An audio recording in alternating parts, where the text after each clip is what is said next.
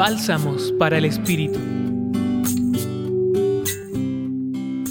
El texto de Marcos, capítulo 16, en los versículos 15 al 20, propuesto por la liturgia para celebrar en este día la fiesta de San Francisco Javier, nos muestra a un Jesús que nos da dos misiones, ir por el mundo para anunciar el Evangelio y curar a los enfermos.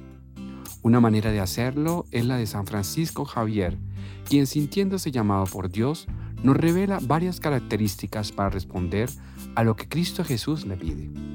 1. Disponibilidad generosa para avanzar por tierras y mares para llegar a donde la palabra de Dios nunca ha llegado. 2. Confianza en que Dios siempre lo acompañaría en todo sitio y lugar para que sus palabras y gestos fueran la revelación de la voluntad divina. Y finalmente, amor a los más necesitados que le llevará siempre a encontrar caminos para ayudarlos.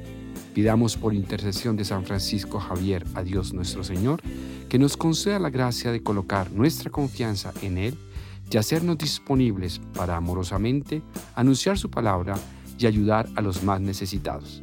Que Dios nos conceda esa gracia. Compartió con ustedes Libardo Valderrama Centeno, vicerrector del medio universitario en la Pontificia Universidad Javeriana.